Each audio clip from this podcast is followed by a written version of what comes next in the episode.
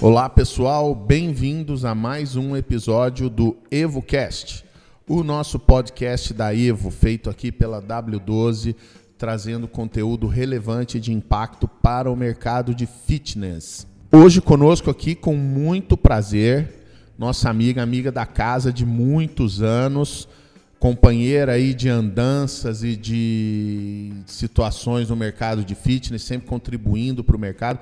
Outra pessoa que, assim como a Patrícia Tótaro, empresta sua arte, seu ofício para o mercado de fitness, para transformá-lo, deixá-lo ele mais próspero para os gestores, para todo mundo que se beneficia dele. Doutora Joana Doim, da Doim Mancuso. Bem-vinda, Joana. Um prazer ter você aqui com a gente. Obrigado, Randall. É, gostaria de começar né, essa fala agradecendo a todo o time do Evo W12. É um prazer voltar aqui na sede de tantos momentos bacanas que nós já tivemos nessas últimas, nesses últimos anos, é, que eu lembro com muito carinho e sempre muito grata pelo bem que vocês fazem para o nosso segmento. Eu estou aqui à disposição porque eu acho que propostas e projetos como esse engrandecem o nosso mercado.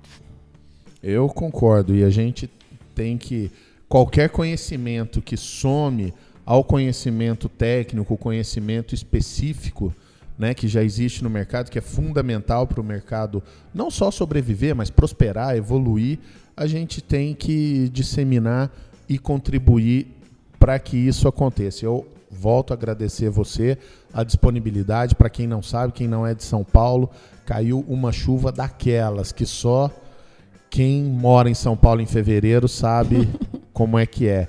E não deixa de ser um paralelo com o mercado de fitness, né? Que a vida do gestor de fitness é um fevereiro em São Paulo, né? É sempre passando pelas tempestades para conseguir chegar onde quer. Muito bom é, vencendo os desafios, ultrapassando os alagamentos, às vezes um pouquinho atrasado, às vezes melhor planejado, mas a gente chega no destino. Estamos aqui, né?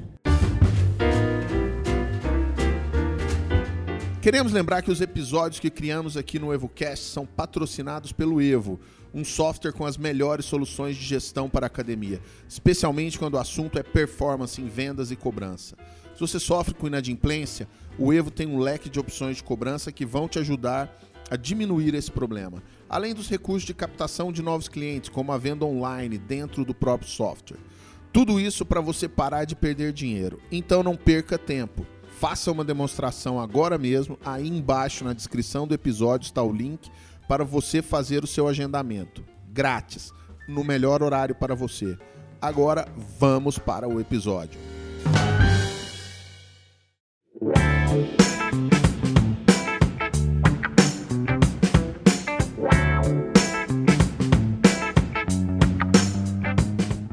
E eu queria que você é, compartilhasse, eu não sei se a impressão que você tem é a mesma da que eu tive. A primeira vez que eu falei como advogado para o mercado de fitness foi num workshop no interior, foi em 2002, outubro de 2002, eu lembro.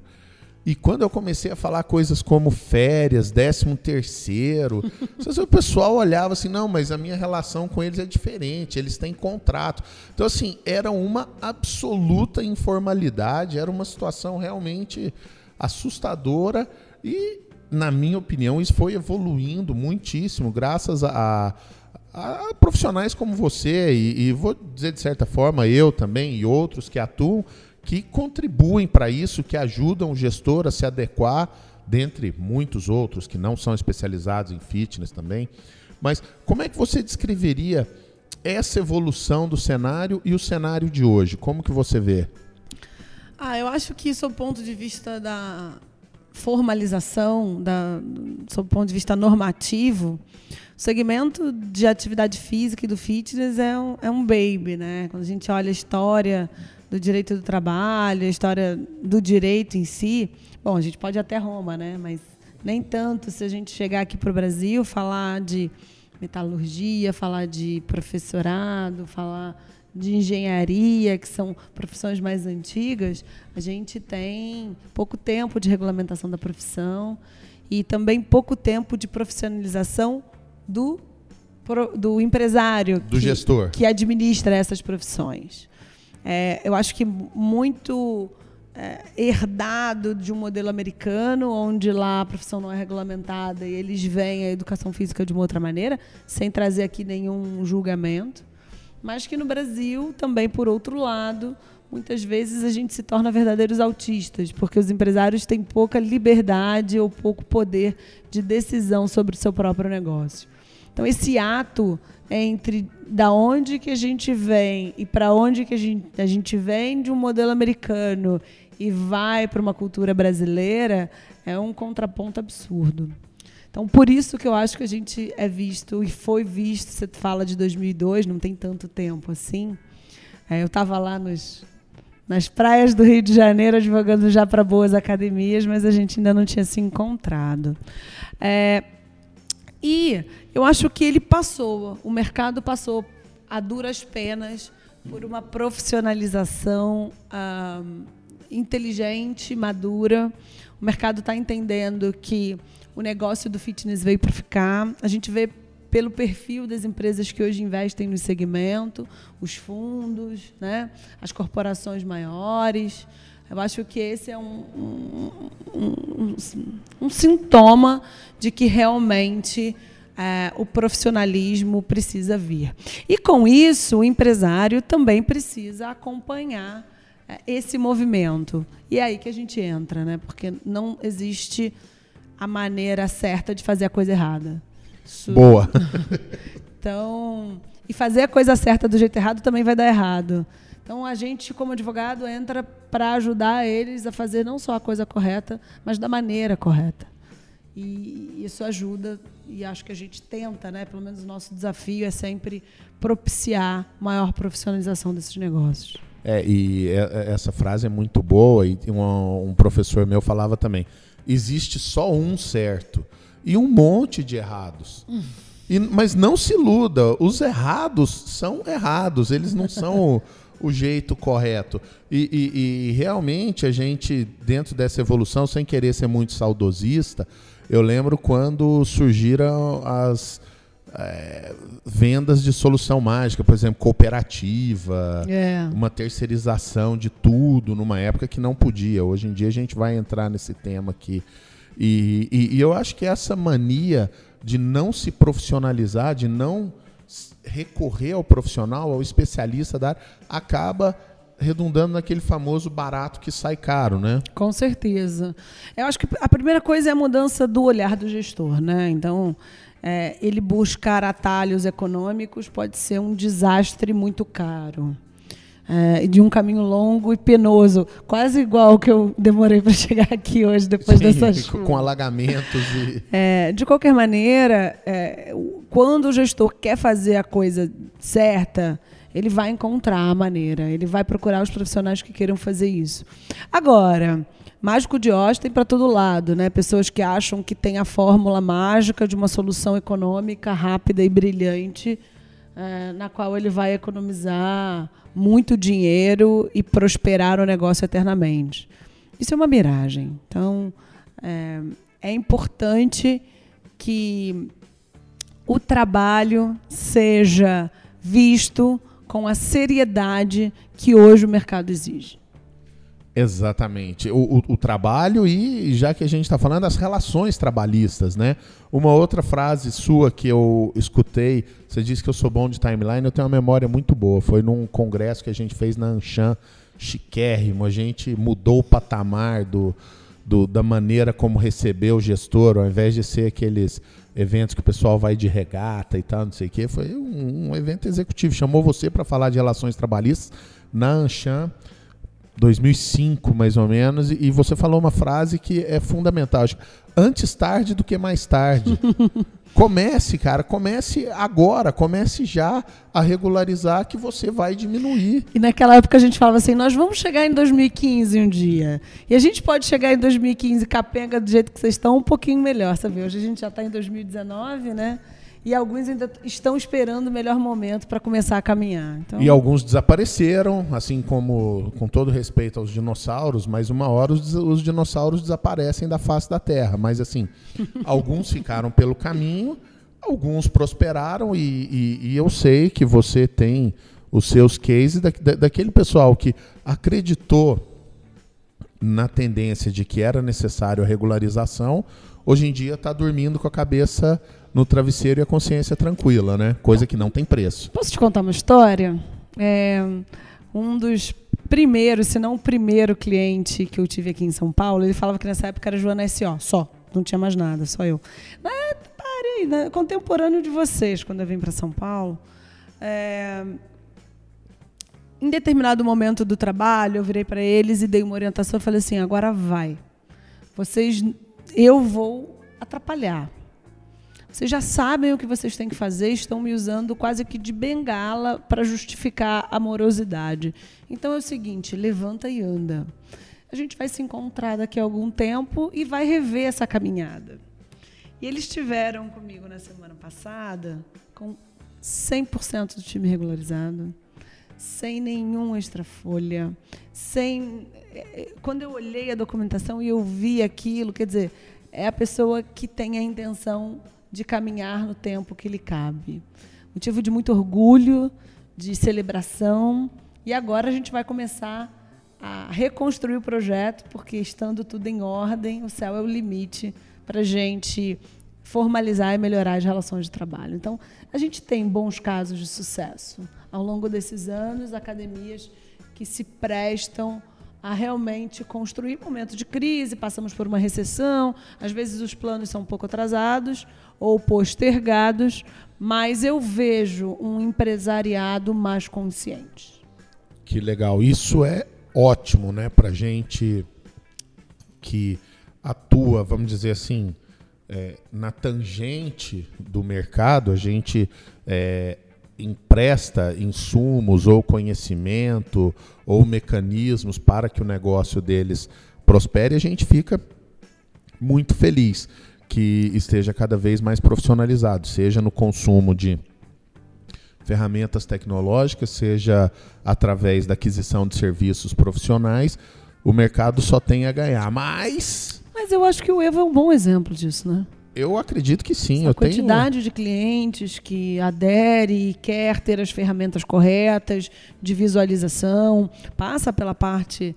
É, a, conexão da ferramenta do Evo tem muito a ver com a gente, porque passa também pelas relações de consumo com os clientes, com a moralidade e a transparência disso, como é que a academia se presta a, a dar essa informação e acompanhar a vida de todo o holograma, né, que acompanha de uma maneira bacana. Então, parabéns para vocês. Esse é o momento de vangloriar o bom trabalho da W12 ao longo desse tempo. Obrigado. A gente realmente gosta disso. E uma das coisas que a gente, um dos indicadores que a gente gosta de analisar, não querendo puxar a sardinha para o nosso lado aqui da do marketing, da produção de conteúdo, é a maneira como eles consomem o nosso material. Uhum. Sabe, nosso material de venda, seja de marketing, de indicadores, é, qualquer coisa. Então, assim, a gente vê que o mercado é ávido por essa informação, uhum. por esse conteúdo. Então eu acho que a gente fazendo o que a gente está fazendo aqui, nesse momento agora, e o tempo todo nessa nesse ímpeto, nesse drive de educar o mercado, sem a pretensão, né? Porque quando você fala em educar, parece que você quer ensinar, é diferente. A gente quer promover um pouco mais de, de prosperidade, realmente.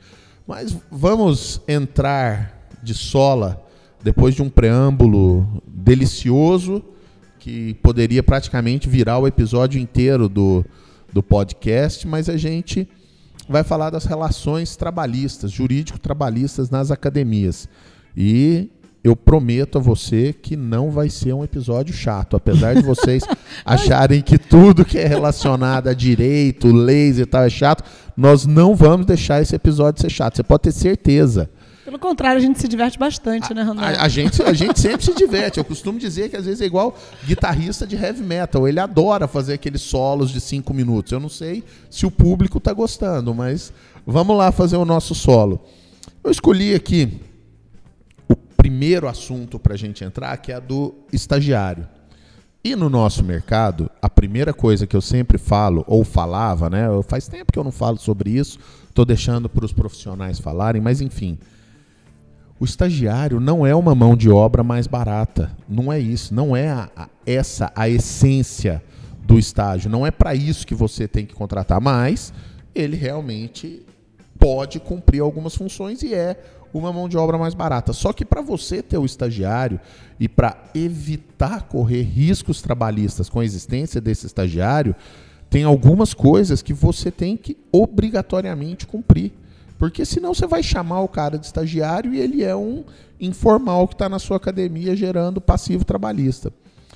É, o que, que existe aí de red flags que a gente pode mostrar para o gestor da falta de regularização e na própria conduta do gestor com o estagiário no dia a dia que ele precisa ou regularizar ou evitar para ele não ter problema com o estagiário? Ah, esse tema é muito bonito, né? Eu acho que merecia maior atenção pelo nosso mercado. Está na hora da gente expandir um pouco é, as conversas ao que realmente importa. Eu acho que a primeira bandeira vermelha que eu levantaria é a visão do gestor. É, quem disse, essa é uma frase boa, que a gente está aqui só para receber, né? Quem disse que o empresariado também veio ao mundo para contribuir? Também não veio ao mundo para contribuir.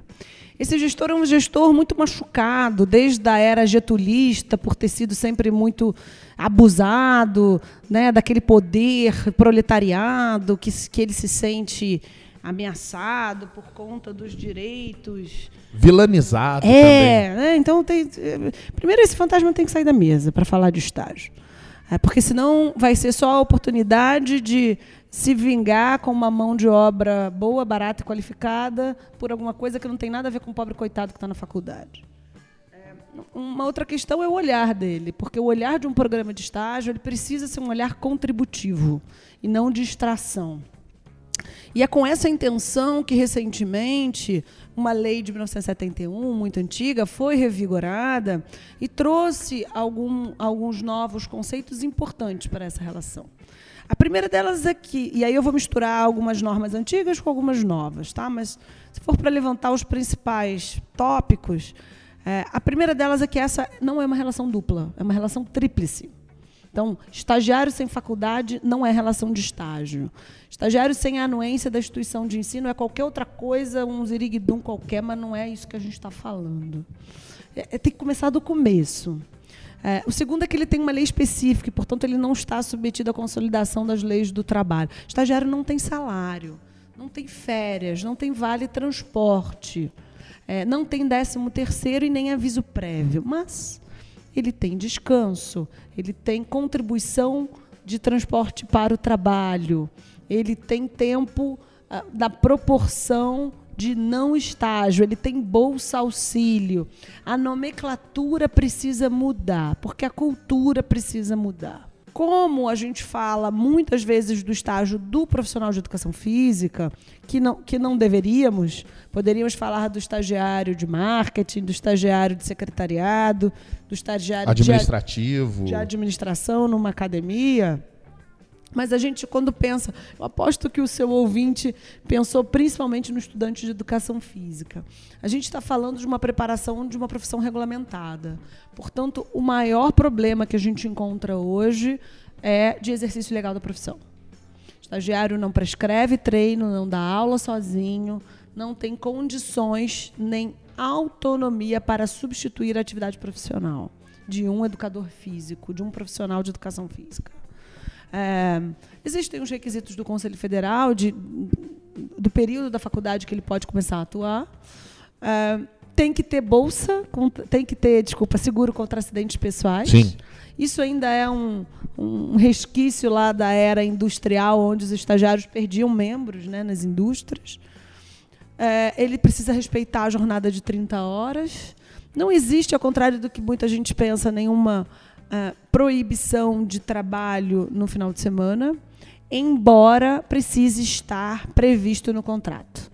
Estagiário que não tem previsão de trabalho sábado e domingo no termo de compromisso de estágio, onde a faculdade tem ciência, é proibido o seu trabalho. Isso é uma coisa que pouca gente sabe e que, eventualmente, a gente recebe algumas autuações. Uh, e ele não pode substituir a mão de obra do professor, ele é um apoio. O gestor, o líder, ele tem que ter relatório né, semestral isso, de acompanhamento. Que é importantíssimo. As pessoas não dão valor Lá a no isso. No escritório a gente briga para saber quem vai cuidar dos estagiários. Ah, é, é uma delícia. A gente bota os bichinhos para trabalhar e acompanha o crescimento deles, e ensina e volta. Claro que eu, eu sou professora também, eu acho que isso contribui um pouco com esse sentimento de estar a serviço. Mas, é, dentro da empresa, é um momento muito importante para esse profissional. É o momento onde ele vai viver na prática os ensinamentos da academia, não de ginástica, da academia educacional. E ter um bom gestor, ter um bom coordenador de estágio, pode fazer toda a diferença na vida dele. Sim. Eu até hoje recebo homenagens na OAB por estagiários que passaram conosco há muito tempo atrás e que seguiram seu rumo. Foram, um foi para a procuradoria, o outro foi para algum outro escritório, mas eles lembram com muito carinho e com muito reconhecimento do aprendizado que nós deixamos. É, eu não sei quantos donos de academia têm esse mesmo orgulho ao falar uma frase como a minha. É, e, e, eu acho que é um orgulho bem tocante, realmente, e eu acho que deve ser contemplado, inclusive, na estratégia de recursos humanos das, das empresas, que é o seguinte. É, você, às vezes, quanto tempo leva uma curva de aprendizado de um novo profissional? Três meses, não sei. Contrato estagiário no último semestre. Você vai demorar aí seis meses ou um ano mas você vai formar o cara, vai ter o profissional, é, a sua imagem, o, o, jeito que você gostaria de ser, e depois você vai promover um salto na carreira dele. E seja uma academia, uma empresa onde as pessoas queiram estagiar porque querem trabalhar lá. E muita gente não se deu conta desse tipo de, de status, de branding que, que, que pode trazer para a marca dele ser uma empresa atrativa para o estagiário. Sabe, Randall, é muito louco porque a gente fala, parece que a gente não está falando de direito, né? Mas o direito, na verdade, são as boas relações ou as relações bem pautadas. É, as academias reclamam muito, a gente vê aí no mercado, nos, nos eventos que a gente participa, né? É, reclamarem de evasão de clientes ou de falta de identidade, ou que a gente chama de quaisqueirismo. Uhum. Mas elas reclamam porque os clientes entram lá e eles vendem qualquer coisa para qualquer pessoa a qualquer preço.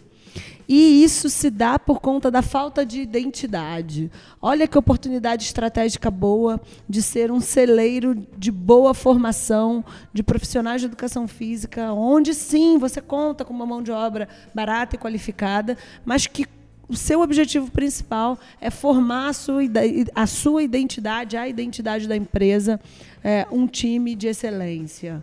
É, eu vejo academias que conseguiram fazer isso e não estão reclamando, não, viu? Agora, não adianta fazer a coisa certa do jeito errado, lembra? Também tem isso. A gente está é. tá falando da parte pedagógica, da parte filosófica, da mas parte até humanitária, não. mas não pode esquecer. Você pode fazer tudo maravilhoso para o estagiário. Se você não preencher os requisitos legais que são mínimos, que são mínimos, mas que você tem que preencher, vai tudo por água abaixo. Aí sabe qual é a mensagem implícita que você passa para ele? Essa academia é uma bagunça. Isso. Aqui não tem coerência. Quem rouba de mim, eu roubo do outro. Ladrão que rouba ladrão tem 100 anos de perdão e uh, a relação profissional já começa torta. Então, assim, começar dando o exemplo na educação de base é fundamental. Maravilha. Eu, a gente vai ter que pular para o outro tema aqui. É, olha só, eu acho que a gente poderia fazer uma série um dia de um podcast só com alguns temas. Só, mas eu, eu gosto muito do tema de estágio, porque ele é pouco abordado. E eu, inclusive, um dia escrevi um texto no LinkedIn que eu comparei a relação de estágio com o filme Karate Kid, que às vezes você acha que está trabalhando de graça para alguém, na verdade você está aprendendo a coisa que vai ser fundamental para a sua vida. É. No caso do filme foi Karatê, mas na, na sua vida é, é como você vai aprender a trabalhar, porque a faculdade não ensina isso e nem deve ensinar ela. Você sabe que eu acho que os gestores beiram a petulância de achar que não tem nada a aprender com os estagiários? Também. Ou que não podem dar, ou que não precisam dar a atenção necessária a essa galera que está chegando. Ou prefere reclamar. A gente está aqui diante de um exemplar que é a Yasmin dos millennials, dos Y, dos não sei o quê. Só que o cara prefere resmungar ao invés de compreender e aprender com essa geração nova que está chegando, dando um monte de recado para gente, inclusive no que diz respeito ao perfil do consumidor. Nós estamos ficando velho, né? Estamos nada, estamos ficando. Eu, eu dialogo muito bem. Yasmin, Agora. Yasmin usando com a camiseta do Nirvana aqui, eu sei dizer do primeiro ao último show do Kurt Cobain, né? eu dialogo legal com essa geração. Bom, vamos falar de terceirização. É um Ai, outro Jesus. tema, um outro tema espinhoso, um tema que as pessoas também se confundem. Eu acho que o problema é que é o seguinte, as pessoas não entendem o que, que é, fazem uma interpretação torta, são orientadas por alguém que está com má intenção e formam uma ideia e fala, não, terceirização não funciona. Eu só me ferro com a terceirização. E aí o cara, é, é como se fosse, imagina, é, existe um remédio, você tem que tomar um de 8 em 8 horas. Aí alguém fala que você tem que tomar um a cada 24 horas, não funciona, você fala que o remédio é ruim. então a terceirização, Hoje em dia, por exemplo, a reforma mudou. Pode tudo mesmo? O que, que são os cuidados? Como é que ficou essa questão agora? Legal. Eu acho que primeira- o primeiro esclarecimento, e aí é um, um assunto bem técnico, né? Eu acho que a gente vem com uma abordagem é, bem de conteúdo. É, a reforma trabalhista não mudou a regra da terceirização. A lei da terceirização mudou a regra da terceirização. E essa lei é de março de 2017. Ela é anterior à reforma. Tá? Então acho que vale só essa, Fazer essa. essa pontuação. O que a reforma traz, ela complementa, a partir da lei da terceirização, alguns aspectos da relação de trabalho, como a quarentena para recontratação de empregados, eh, como a possibilidade de, de co convivência de um terceirizado com um seletista. Então, ela traz alguns aspectos, mas eh, cobrindo alguns espaços que ficaram vazios da lei da terceirização. Mas falar sobre esse tema significa falar desta lei de março de 2017. Antes dela, é, só era possível terceirizar o que não era a sua atividade fim. Vamos entender pela atividade fim aquilo que está no objeto do contrato social. E que no mercado de academia sempre foi uma zona grise, né? Uma coisa É. nebulosa. É, porque aqueles, aqueles caras que gostam de atalho, coloca venda de produto esportivo para ficar no Simples Nacional, aí muda a lei do Simples Nacional, não precisa mais disso. Mas aí ficou lá e o contador esqueceu de trocar. E aí coloca tudo, yoga, massagem, pilates, é, venda de produto alimentício, tudo Avaliação física. então, nessa época, isso era um problema, porque eles não poderiam terceirizar o que está no objeto do contrato social, a finalidade contratual né, da empresa, ah, o que é vendido no plano principal de serviços. Então, se eu tenho um combo que eu vendo, eu posso ter lá ginástica e musculação no meu objeto, mas se eu vendo também lutas e danças no combo principal do pacote oferecido ao meu cliente, aquilo é considerado atividade fim. E, portanto, não poderia ser terceirizado. É, e aquilo que me dá maior faturamento. E aí os estúdios de personal com funcional ou pilates com funcional vão entender bem o que eu estou dizendo. Porque às vezes nascem como um- uma empresa de um estúdio de atividade funcional, por exemplo, mas o pilates acaba tendo uma receita maior do que, aque, do que aquele primeiro. Então o acessório passa a virar principal neste caso. Acho que esses são os três principais pilares para entender o que é uma atividade fim. E é sobre ela que a gente fala quando fala de terceirização. Porque a lei ah, de 2017, ela vem e fala assim: tá bom, vocês querem terceirizar tudo? Que assim seja. É verdade dizer que hoje uma academia pode não ter nenhum empregado? É verdade. É verdade dizer que é possível eu terceirizar tanto minha atividade meio como atividade fim? É verdade. Mas não em qualquer condição ou termo. É, quando a lei permite que se terceirize a atividade fim, ela traz um pergaminho de requisitos que precisam ser cumpridos para que haja legitimidade. A primeira delas é que não seja uma relação individual com o empregado. Então, é, eu preciso ter uma empresa de intermediação de mão de obra que faça essa ponte entre o profissional e a academia. Quantas empresas de intermediação de mão de obra na área de ginástica você conhece no Brasil? Então, eu estou falando. quando começou a falar esse assunto de reforma, eu conversei com algumas pessoas falando: ó, tem uma oportunidade de, de negócio surgindo aí, que é assim, assim, assado e tal. Nenhuma, não conheço nenhuma. Então, aí a gente chega no momento da conversa e fala assim: quer que eu desenhe? Sim, sim. Não, eu cheguei a desenhar canvas e tudo, expliquei, mas. Mas tudo bem, eu acho que também o foco de cada um. Não foi mais sedutor que a gambiarra. Mas a gente vê algumas empresas de assessoria esportiva fazendo esse papel. Que são empresas de intermediação, porque alocam mão de obra dentro de clubes, condomínios e, e, e outros estabelecimentos. Essa é a mais perto. Tá? Ela poderia ir para uma academia como uma empresa de intermediação? Se estiver registrada nessa qualidade, até poderia. Ela vai sair do Simples Nacional, Sim. ela precisa de uma habilitação especial do Ministério do Trabalho e Emprego, ela precisa ter empregados registrados, pelo menos um, e ela precisa ter um contrato de PJ com a empresa, não diretamente nos profissionais. Só que aí esses instrutores, esses profissionais de educação física, podem ser sócios, parceiros ou empregados dessa empresa de terceirização. É que assim, a gente está falando de uma maratona quando o pessoal está aprendendo a engatinhar ainda. Sim, sim. Então, talvez sofisticar muito essa conversa com, leve o nosso gestor ou induza ele a erro. E quando a gente confunde ele, ele vai procurar o caminho mais curto, porque é o que é mais fácil. O da gambiarra. Então, assim, eu acho que um papo sobre terceirização não é sobre o que eles podem fazer é um papo sobre o que eles não podem fazer. Exatamente. Eles não podem contratar um microempreendedor individual como o que é o MEI, diretamente baseado na lei da terceirização.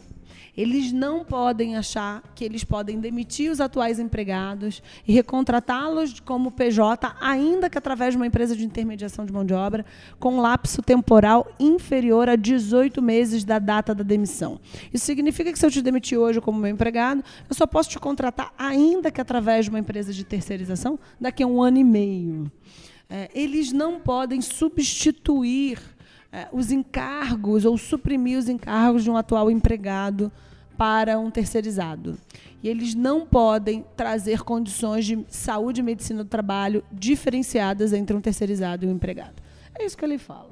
Basicamente, se a gente for falar de checkpoints, é, é, é esse o caminho. É basicamente esse. Eu acho que a principal mensagem que deve ficar para o gestor aqui, quando ele estiver ouvindo, você pensou em terceirizar?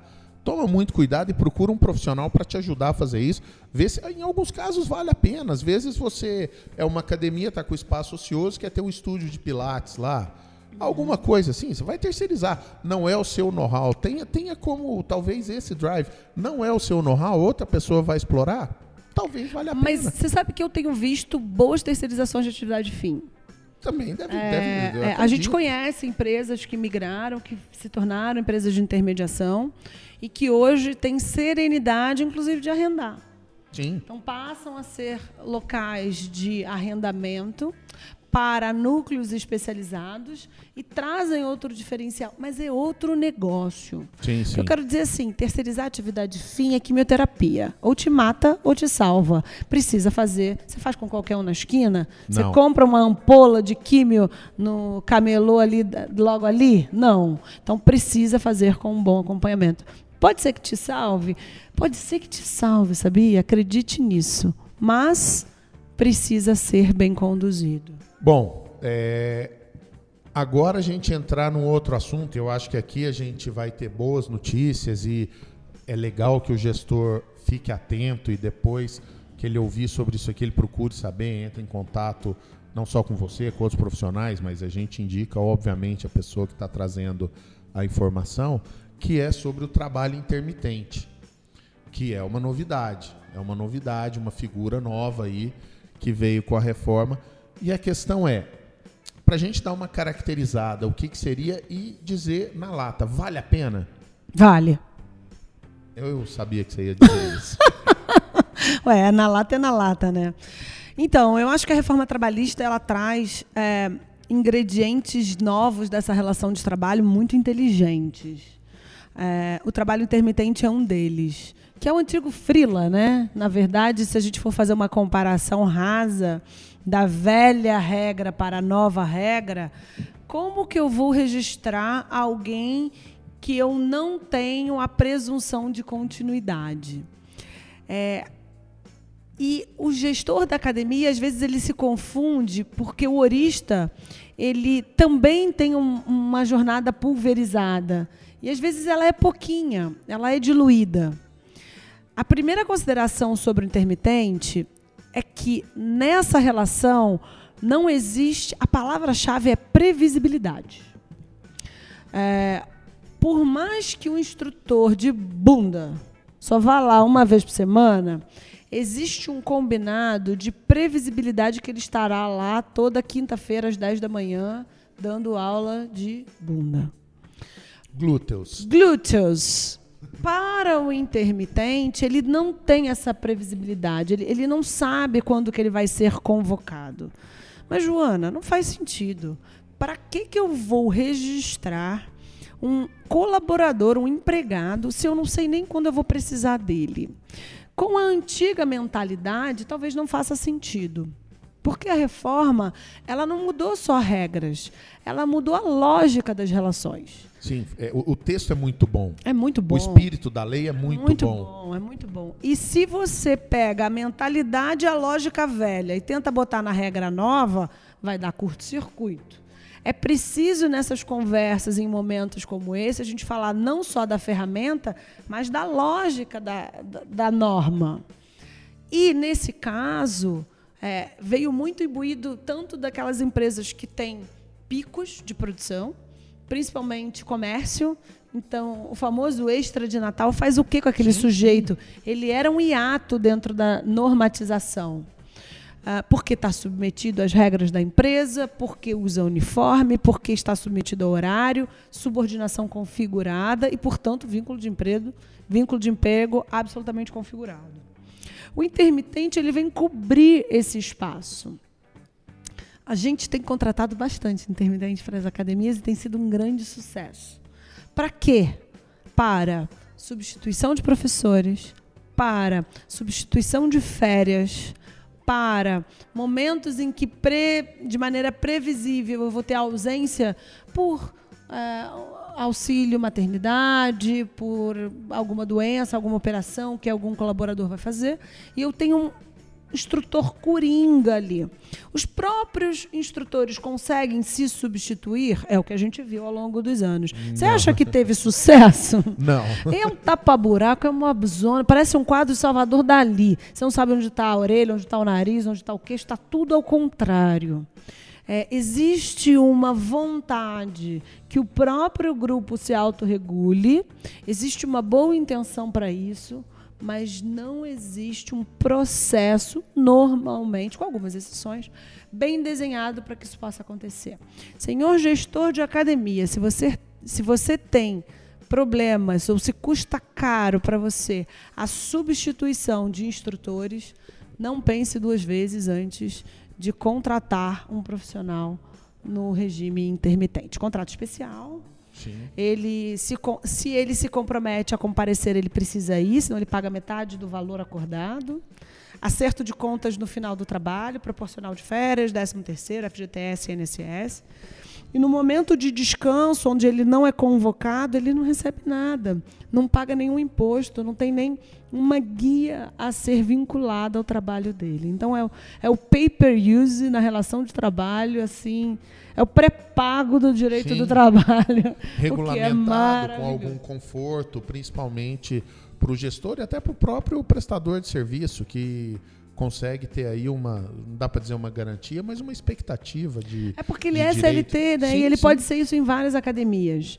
E aí, quando esse frila ou o instrutor que está cobrindo outro instrutor, mas não devia estar tá ali, por isso não bate ponto, é atropelado indo para o trabalho, e sofre um acidente de moto, e às vezes acidentes graves com deficiência permanente de algum membro, a gente pensa por que, que ele não tinha a tal da Previdência Social que minimamente ainda é para o trabalhador o que dá segurança no, em casos muito graves. Você já viu alguém tomar vacina boba? Não. O pediatra do meu filho diz que a gente toma vacina para as doenças graves. O INSS serve para as doenças graves, para os casos graves de sinistro na relação de trabalho. Abrir mão disso é minimamente pouco inteligente. É. E, e, tem esse detalhe também que as pessoas às vezes se esquecem, né? Que é muito importante, que só isso já deveria estimular o gestor a trabalhar dessa forma, porque se ele tiver uma dor de barriga com esse cara que não está registrado e sofre um acidente ou alguma coisa assim, ele arrumou um problema para a vida dele. Para a vida. E aí, é, uma vez eu achei que estava recebendo um elogio de um gestor que falou assim: ah, faz, depois eu não arruma. Gente, Isso aí é, é, é, um cara que não gosta de você. Ele não gosta de mim, né? porque ele está me usando, né? Está usando uh, a, a, nossa competência, as nossas habilidades para fazer a coisa errada. Ele, a gente, infelizmente, teve que rescindir porque a mentalidade era essa e é isso que a gente não quer. Fala, eu é... pago advogado para isso. Não. Você paga advogado para não ter que. Até alguns. Os filhos de Deus lá você pode pagar para isso, né? Mas aqui a, a coisa precisa ser um pouco diferente. Então, Randall, não se sinta nem envergonhado quando você fala que a gente educa o mercado, porque a gente educa. E, e com o sentimento de estar a serviço dele.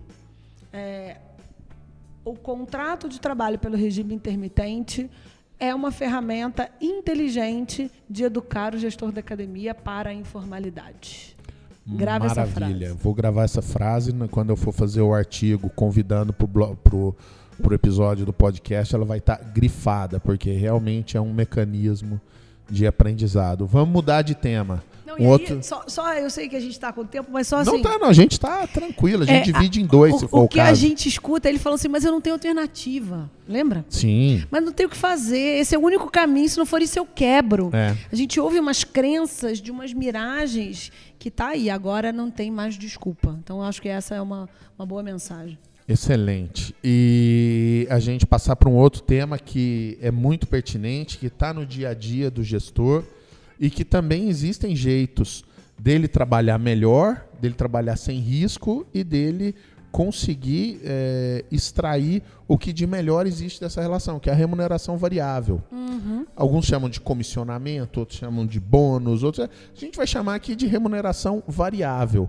Quando ela deve ser aplicada, em que caso você não recomenda que ela se aplique e quando for aplicada, quais são os mecanismos mais é, vantajosos e que não ofereçam riscos para o gestor? Muito bom. Remuneração variável faz parte da vida do direito do trabalho. Né? É, nesse último ano e meio, a gente viu uma mudança significativa na estruturação da remuneração dos empregados. Então, nós estamos e ao longo desses meses, a gente vem dedicando muito tempo, muita energia e muito estudo sobre esse tema, composição remuneratória. Uh, antes da reforma, salário era salário e pronto, acabou. E se você desse o nome de qualquer coisa que você não pagasse em cargo, virava salário e pronto, acabou. Era assim. Sim, exatamente. É, hoje não é bem assim. A sofisticação do regramento, da, da lei, traz opções e uma maleta de. um leque de opções, de ferramentas, de parcelas que fragmentam essa composição final. O que, que eu estou querendo te dizer? Antigamente era. sei lá, vamos chutar um número? Dois mil reais? Era dois okay. mil reais e acabou. É, hoje a remuneração final ela pode ser dois mil reais, mas o salário é o piso, é o 1.200. E depois eu tenho ajuda de custo, e depois eu tenho benefício, e depois eu tenho a premiação, e depois eu tenho bônus, e depois eu tenho a comissão, pode ser que ela surja. E cada uma dessas parcelas tem as suas características e tem os seus encargos diferentes. Sim. Então, pegar um homem morto, botar a cabeça dele no freezer, o pé dele no fogão e dizer que a temperatura média dele tá é de boa. 36 graus, é muito fácil, é tudo variável. Mas a gente, quando você traz, eu gosto quando você traz a nomenclatura remuneração variável, porque ela engloba todas essas parcelas que eu falei agora. Sim. Agora, cada um é cada um. Você acha que um chihuahua é igual a um dog alemão? Graças a Deus. Mas não. é cachorro, é, é, é tudo cachorro. Então, embora seja tudo remuneração variável, a gente tem características e funcionalidades Próprias. muito diferentes. E aí a gente pode começar a falar da comissão em si. Comissão em si é salário condicionado. Se você me der um dinheirinho, eu te dou dois pulinhos. Acabou, é isso. Foquinha. É, a gente tenta não usar. A gente que passou pela metanoia. É, nosso, a, a nossa origem, né, o nosso berço de educação empresarial é o mesmo. Independentemente do quão perverso isso pode ser, na minha opinião. Isso pode se tornar, né? É. O quão perverso isso pode se tornar. tornar não, que, é. não que é perverso em si, mas. E aí vem um ponto sobre a comissão. Eu já tive discussões deliciosas com consultores de vendas do mercado, e foram deliciosas mesmo. É que o gestor, o dono da academia, ele é responsável pela mercantilização das relações. E quando a comissão é só a comissão, ela mercantiliza a relação. Sim. Se eu só coloco dinheiro e você só coloca trabalho, no dia que faltar dinheiro, eu vou pegar dinheiro. O maior índice de furto que a gente tem em academias não é dos clientes é das, dos consultores de vendas. É. Porque é uma relação extremamente mercantilizada. Eu não te dou condições de trabalho, eu não digo o que eu espero de você, você fica não lixando treino, a unha. Não te preparo, não, não coloco você em condições de ganhar mais. Infelizmente é o que a gente vê. Existem políticas de comissão muito bem estruturadas que trazem muito mais do que só isso. Agora, eu dizer para o meu filho que se ele passar no vestibular ele vai ganhar um carro e eu tiro ele da escola, talvez não funcione porque ele não vai passar no vestibular, e aí ele não vai ganhar o carro, ele vai pegar o meu, e aí ferrou tudo. Então, é, ele tem que estudar porque ele tem que estudar, porque tem que fazer sentido para ele ser alguém na vida, ou não fazer, enfim. E arcar com as consequências? Falta significado nesse pagamento, falta significado em pensar de uma maneira mais sistêmica. Mas essa é uma opinião muito pessoal. Fato é que comissão é salário, tem natureza salarial e, portanto, todos os encargos são devidos férias, 13 terceiro, FGTS, INSS. Aquele, DSR. Aquele pacotão que a gente conhece, inclusive o descanso semanal remunerado. Prêmio.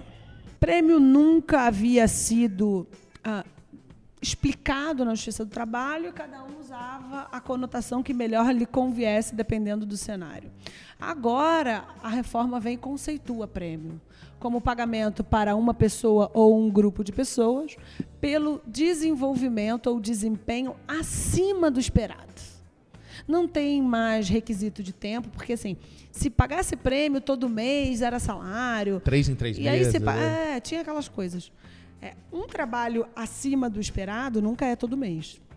A gente teve um caso emblemático, muito bem defendido, é, de um empregado que ganhou prêmio durante quatro meses seguidos e queria a natureza salarial daquela parcela porque eram, eram valores altos. Uh, só que no quinto mês ele foi promovido. E aí o juiz entendeu uma lógica de que você performou acima do esperado durante quatro meses, tanto fez o extraordinário que evoluiu profissionalmente. A configuração afastada do vínculo de empregos ou da parcela salarial é, desse, dessa premiação. Então, o que, que eu preciso fazer para pagar prêmio? Dizer o que eu espero do empregado. O que Sim. passar daquilo pode ser pago como prêmio. A variável desde o zero não pode ser prêmio, porque se eu tenho uma condição, me dê um pulinho que eu te dou um dinheirinho, isso não vai ser considerado extraordinário. A grande notícia é que as, as academias podem estabelecer um teto de comissão. Qual é a nossa meta para uh, 2019, primeiro trimestre? Alcançar X de faturamento ou X, Y de vendas. O que ultrapassar disso, individual ou coletivamente, sim, pode ser pago com premiação. Ainda que não haja previsibilidade do quanto ou do como, tá? O bônus, ele é mais efêmero, é uma vez por ano, é, é, ele ainda não tem conceito na CLT, mas ele ainda carrega aquela coisa da eventualidade, ele precisa ser eventual.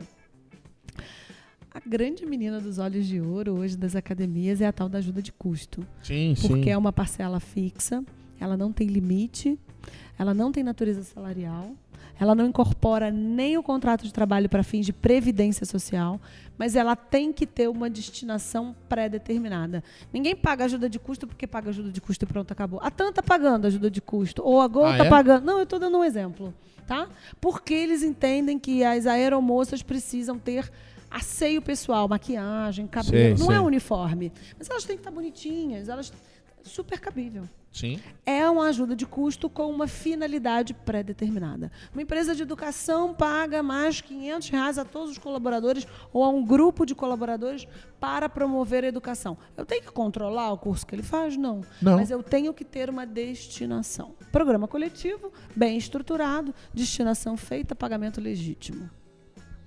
Excelente. Esgotamos o tema, remuneração variável? Ah, a gente pode ficar mais três dias e quatro noites falando sobre isso. E qual que é o jeito errado que você mais vê o pessoal fazer assim? Vamos, sem explanar demais, né? Com vocês cariocas. Mas você quase não é carioca mais, né? Você é quase... As minhas amigas dizem que eu tô com sotaque de paulista. É, não. Carioca de Niterói já tem uma classe a mais um pouco. Um dia eu vou descobrir uma tese por que, que o niteroiense ele tem um, um, um quê a mais. assim. Aqui tem o Valério, tem o Márcio, tem um jornalista esportivo que eu gosto também, é de Niterói. Patrícia é de Niterói também, mas enfim. O que, que é o errado que você mais vê acontecendo por aí? Então, eu não vejo academias que não pagam um valor, que não registram e que não declaram em lugar nenhum. Não vê. E eu nunca aconselhei elas a moralizar esses valores através das ferramentas que não existem na Justiça do Trabalho. É isso é o máximo que você pode dizer. Não, é porque, assim, eu, eu acho que a gente dar o exemplo do que existe acontecendo de errado para as pessoas, de repente, criarem aí um, uma identificação. Opa, eu estou fazendo isso aí. Eu até achei que era certo, mas está errado.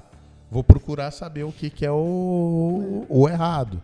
É, que é, por exemplo, achar que não chama de comissão, chama de prêmio, chama de bônus, ou não, eu não pago na carteira, eu pago em dinheiro, sei lá. É tentar encontrar a maneira certa de fazer a coisa errada, né? Quer dizer, é, a informação está aí, os cursos de reforma trabalhista existem para quem quiser buscar. É, eu acho que tem que encarar se está pagando e se tem condição. É pré-determinado? Se você vender 10 planos, eu vou te dar 10 reais. Foi pré-combinado, então não é eventual, não tem surpresa nenhuma para o empregado. Isso é comissionamento. Eu esperava que ele vendesse 10, ele vendeu 15. Essa diferença entre os é 5, entre o 10 e o 15 pode ser considerado um prêmio. Desde que ele saiba que eu espero 10 dele. De, e, e, aí a gente cai aqui no, num assunto que a gente tem, não é de hoje, eu e você e que você diz que um contrato pode ser feito num guardanapo de pizzaria. Às vezes um contrato é meramente uma, um alinhamento de estratégias, de condutas, de expectativas e um compromisso de que ninguém vai fugir daquilo. E normalmente os grandes problemas surgem, além da, da não regulamentação, mas de regras não claras, não combinadas, não pré-estabelecidas, claro. não alinhadas. E aí, sobre isso, tem dois pontos muito importantes. Né? O primeiro é o princípio da aparência. É, um, um, quem toma a decisão de montar uma empresa tem a responsabilidade de não apenas ser, mas ele tem que parecer ser.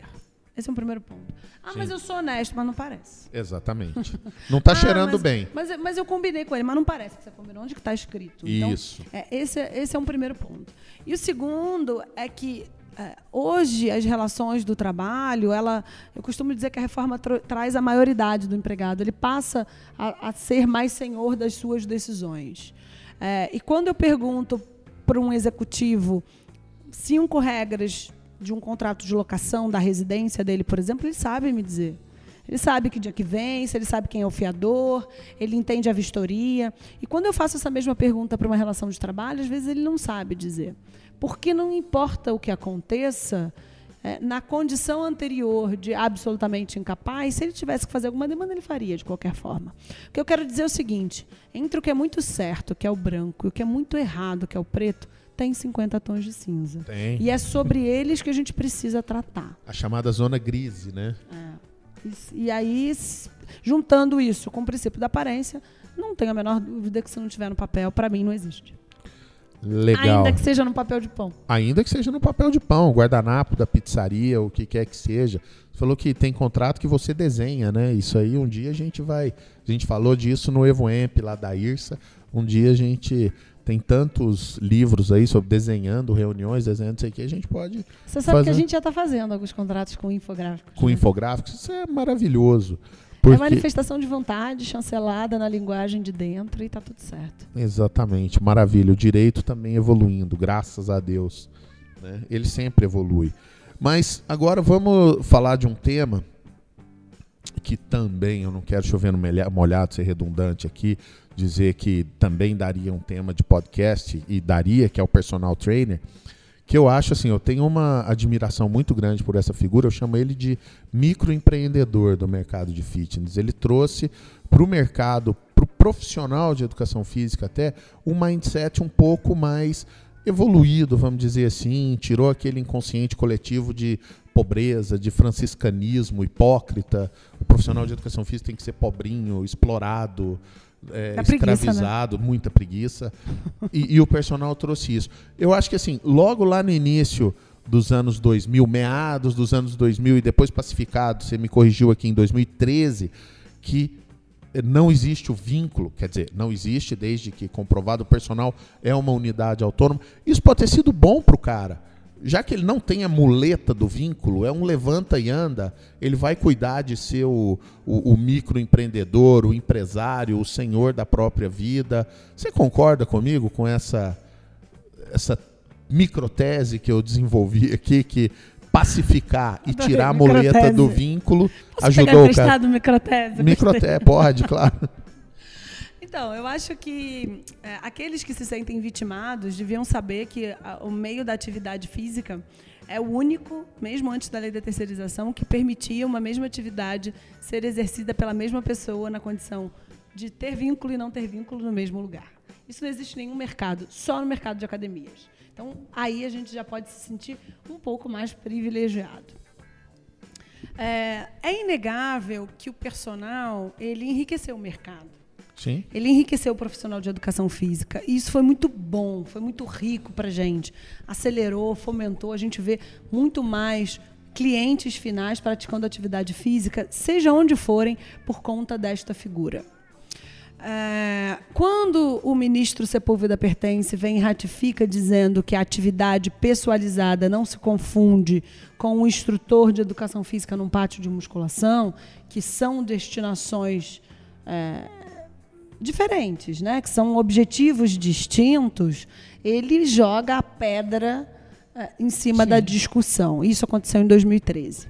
O problema é que existem requisitos do vínculo e que precisam ser respeitados.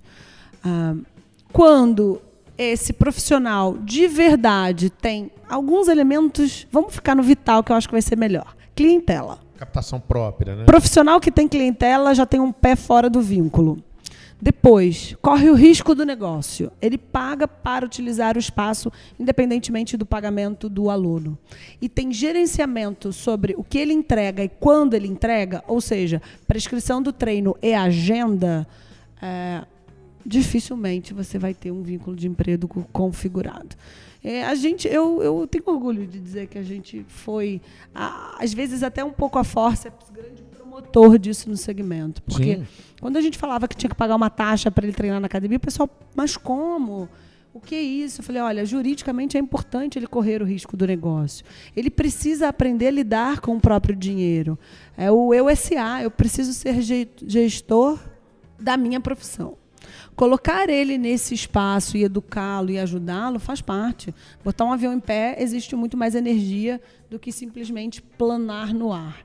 Eu acho que eles conseguiram isso.